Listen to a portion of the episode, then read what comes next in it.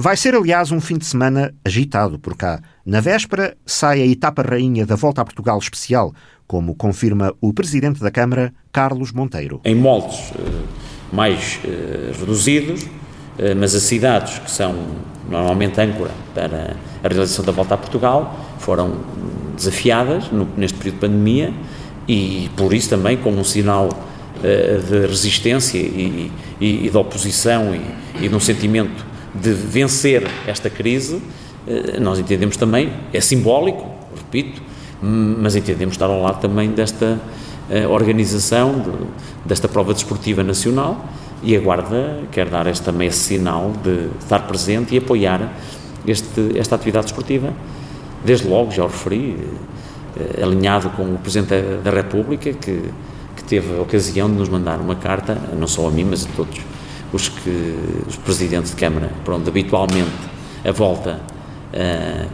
percorre uh, ou tem o seu percurso, o Presidente da República também incentivou a que uh, achei simpático da parte do Presidente da República ter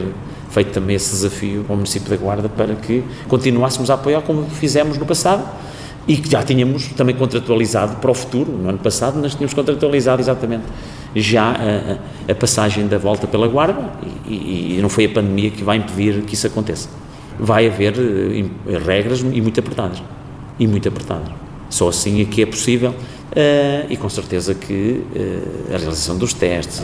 o afastamento físico das pessoas, a utilização dos alojamentos e hotéis, tem regras muito apertadas de utilização.